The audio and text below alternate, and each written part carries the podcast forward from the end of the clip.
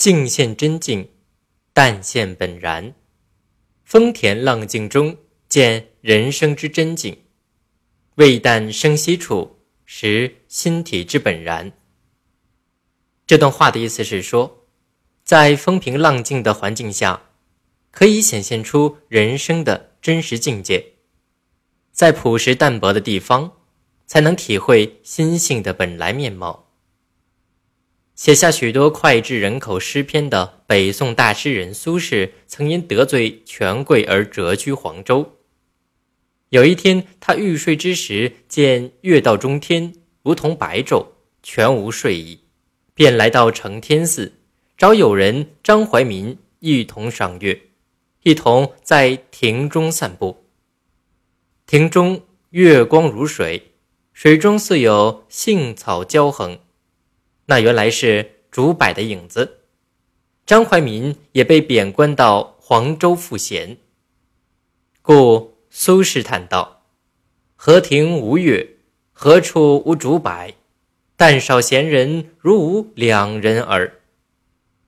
无关一身轻之感油然而生。在这篇小文里，苏轼抛弃了谪居的烦恼，平静宁和，真正达到了人生至乐的境界，与万物融于一体了。沧海横流，方显英雄本色。但大风大浪的日子，在人生中也只是。插曲一段，所以耐得住寂寞、守得住清贫的人，才能体会到人生的真实境界。现在有些人渴盼激情、追求刺激，其实是一种幼稚的想法，也往往会造成内心的失衡。智人是长，真味是淡。一个人认识到这一点，才不至于迷失自己。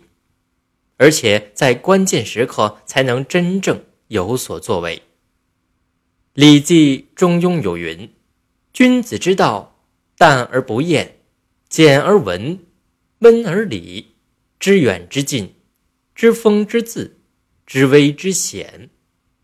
此即为静显真境，淡显本然。”